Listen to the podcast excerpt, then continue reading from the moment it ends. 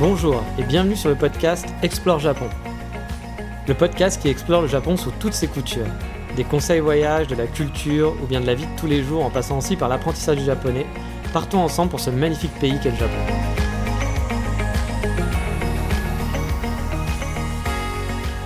Bonjour à tous Aujourd'hui dans cet épisode on va parler voyage et plus particulièrement conseils voyage.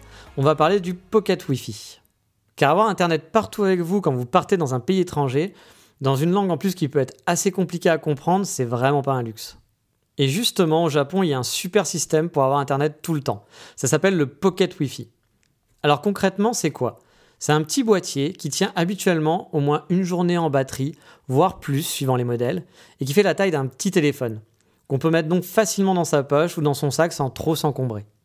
Alors on appelle ça Pocket Wi-Fi, mais c'est souvent finalement de la 4G derrière. Mais ça marche comme un Wi-Fi. Hey there, it's Michelle Norris. I'm host of a podcast called Your Mama's Kitchen. When I travel, I'm usually looking for a way to find a taste of home when I'm not at home. And one of the things I love to do when I am at home is entertain. And Airbnb allows me to do that. When I was in California recently, I rented a house that had a great kitchen. And when we were sitting around the table, we were all thinking, we're in someone else's house. Someone could be in all of our homes as well. If you have a home, but you're not always at home, you have an Airbnb. Your home might be worth more than you think. Find out how much at airbnb.com/slash.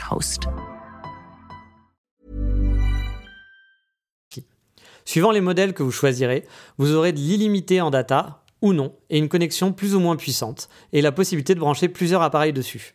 Personnellement, mon conseil principal, c'est de prendre un modèle avec une data illimitée, histoire d'avoir un certain confort et de ne pas avoir de stress pendant le voyage. Surtout si vous utilisez les réseaux sociaux type Instagram ou autres, on peut vite manger son forfait en publiant des stories ou en consultant régulièrement les stories des autres. On s'en rend pas compte, mais tous ces, petits, euh, ces petites apps consomment énormément de data. Et du coup, ça serait dommage d'avoir pris un forfait qui n'est pas illimité et de se retrouver au bout de quelques jours à avoir payé ben, un abonnement avec du coup une connexion qui sera très très limitée et quasiment inutilisable. Donc sauf si vous voulez utiliser le Pocket Wi-Fi uniquement pour consulter par exemple du Google Maps, quasiment faire que ça, là vous pouvez du coup réduire les frais. Mais si vous êtes du genre à pas vouloir vous prendre la tête et consommer Internet assez facilement et les réseaux sociaux, je vous conseille vraiment de prendre du data illimité. Un autre avantage du Pocket Wi-Fi, c'est de pouvoir brancher plusieurs appareils dessus. Ça, c'est vraiment pratique. Par exemple, on peut avoir son laptop, son téléphone, euh, celui de son compagnon. Voilà, avoir énormément d'appareils, jusqu'à 10 souvent, euh, c'est la limite, qui peut être branché simultanément. Et ça, c'est un petit peu l'avantage par rapport à prendre une carte 4G, par exemple.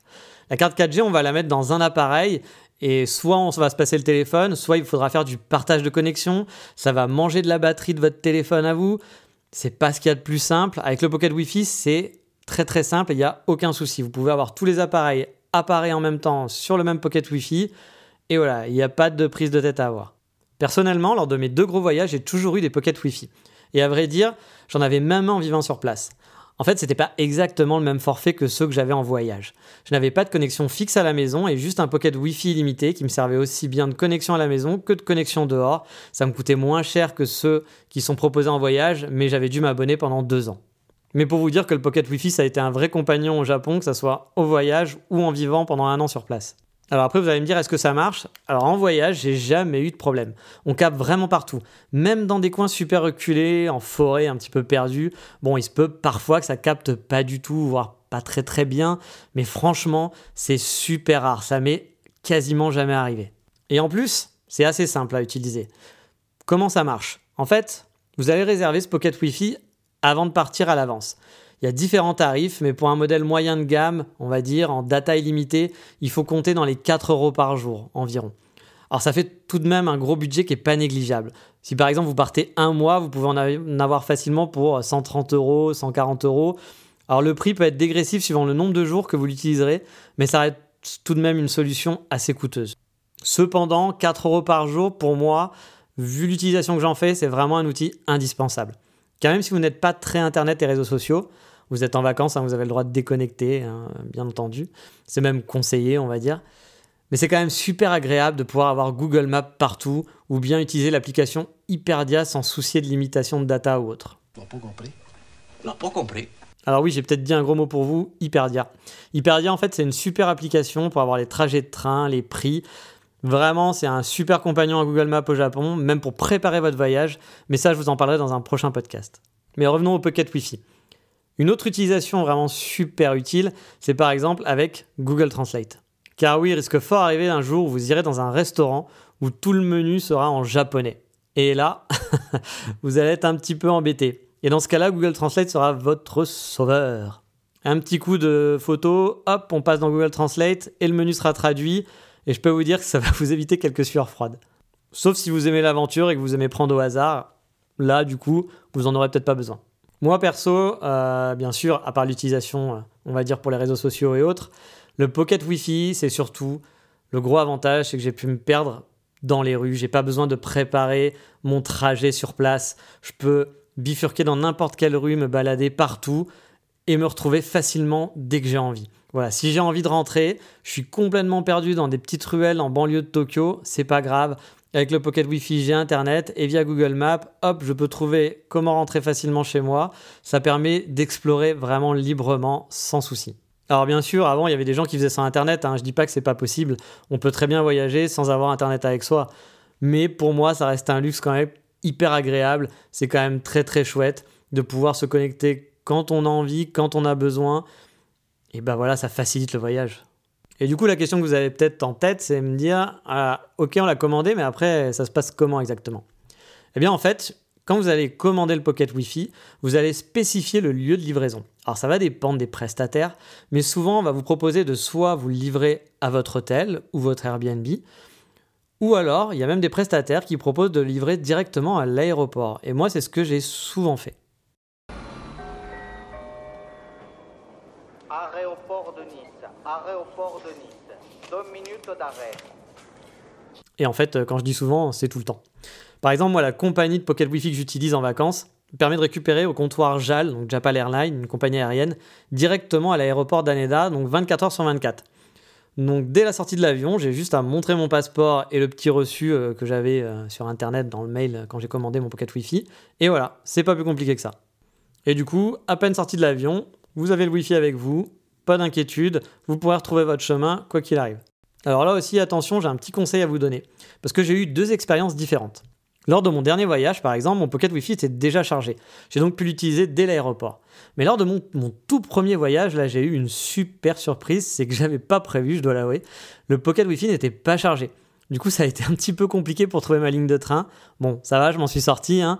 Mais si je peux vous donner un conseil pour être plus tranquille, surtout quand vous sortez de l'avion, vous avez autre chose à penser, prenez une petite batterie externe de secours, comme ça si le Pocket Wi-Fi n'est pas chargé, vous aurez juste à le plugger en USB sur la batterie et au bout d'une ou deux minutes, hop, voilà, Internet est relâché et le confort aussi.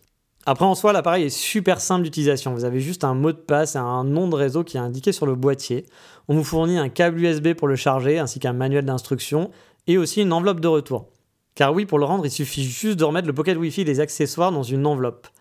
L'enveloppe, elle est déjà préaffranchie. Vous avez donc juste à la déposer dans une boîte aux lettres sans rien faire de plus. Quand je vous dis que c'est super simple, on ne peut pas faire mieux. Et vu qu'on est dans les histoires de conseils, là aussi j'en ai un à vous donner c'est de garder le Pocket Wi-Fi jusqu'au dernier jour et d'envoyer l'enveloppe directement à l'aéroport avant d'embarquer. Comme ça, si vous avez un souci de trajet de métro, de train, de bus qui sera annulé ou je ne sais quoi pour aller à l'aéroport, bah vous avez quand même Internet avec vous et vous pourrez, bah, je ne sais pas, appeler un taxi ou euh, chercher une solution de secours. Comme ça, vous êtes encore, là une fois, l'esprit tranquille.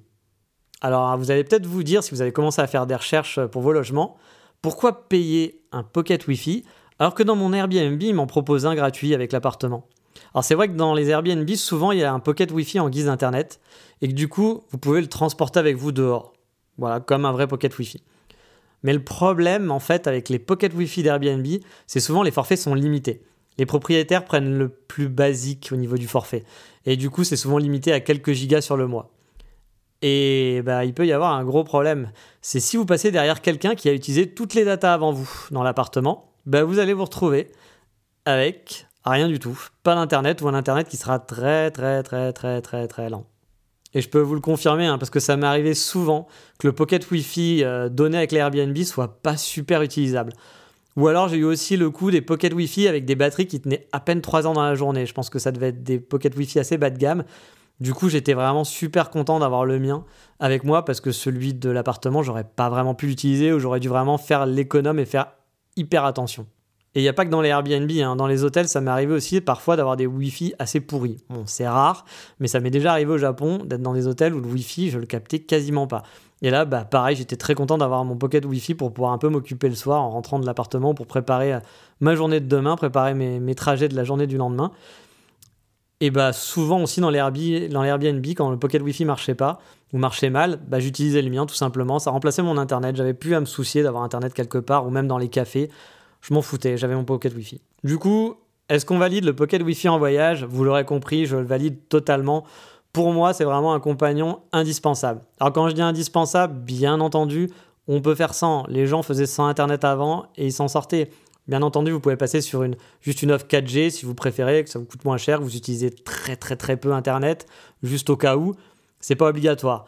Mais pour moi, vu mon utilisation, ça m'a permis vraiment de me libérer l'esprit, d'avoir Internet tout le temps, partout, en voyage, partout au Japon. Franchement, ces 4 euros, je les regrette pas et je préfère les investir là-dedans que dans d'autres euh, options euh, possibles. Et maintenant, on va passer une petite rubrique qui clôturera chaque épisode et dans laquelle je vous parlerai d'un coup de cœur lié au Japon. Ça peut être une vidéo, un compte Twitter, un manga, un film ou un compte Instagram, je sais pas. Bref, quelque chose qui me plaît et qui est en rapport avec le Japon. Et aujourd'hui, on va commencer avec une vidéo que j'ai vue en boucle, en boucle, en boucle, Akata Tag Claps.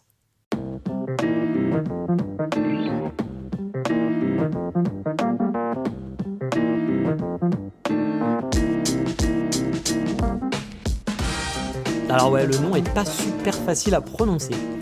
C'est une vidéo que vous pourrez trouver sur YouTube, mais j'ai mis le lien dans la description de l'épisode, ou alors vous pourrez aussi la voir directement dans l'article lié à l'épisode sur le site Explore Japon, donc le site du podcast. C'est une vidéo qui est un peu hipster, voire beaucoup même, mais elle est super bien faite au niveau du montage. Et ça présente la vie à Fukuoka. Akata, c'est le nom de la gare principale de Fukuoka, mais c'est aussi le nom de la ville avant qui avait fusionné pour devenir Fukuoka. Dans cette vidéo, on voit la vie qu'avait un étranger dans cette charmante ville du Japon. Moi, j'aime beaucoup cette ville. Et il nous présente les coins, les shops, les restaurants qu'il aimait et tout en musique. Donc il n'y a pas d'explication, c'est plus comme une clip vidéo, mais le montage est dynamique et c'est franchement super bien fait. Planning for your next trip? Elevate your travel style with Quince. Quince has all the jet setting essentials you'll want for your next getaway, like European linen, premium luggage options, buttery soft Italian leather bags, and so much more. And is all priced at 50 to 80% less than similar brands. Plus, Quince only works with factories that use safe and ethical manufacturing practices. Pack your bags with high-quality essentials you'll be wearing for vacations to come with Quince. Go to quince.com/pack for free shipping and 365-day returns.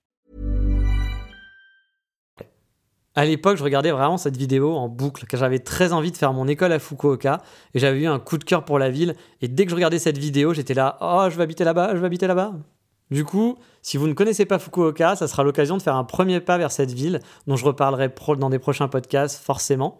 La vidéo est vraiment, vraiment chouette. Mais c'est fini pour aujourd'hui, et comme d'habitude, si vous pouvez partager ce podcast, vous remplirez mon petit cœur de joie. N'oubliez pas les évaluations aussi sur Apple Podcast, c'est juste un petit clic et ça permet de faire connaître le podcast aux autres. Et dans le prochain épisode, on continuera sur la thématique du voyage. Mais cette fois, on va faire un focus sur une de mes villes préférées au Japon, Onomichi. Mais ça, c'est pour le prochain épisode. Je vous dis donc à bientôt dans le prochain épisode. Bye bye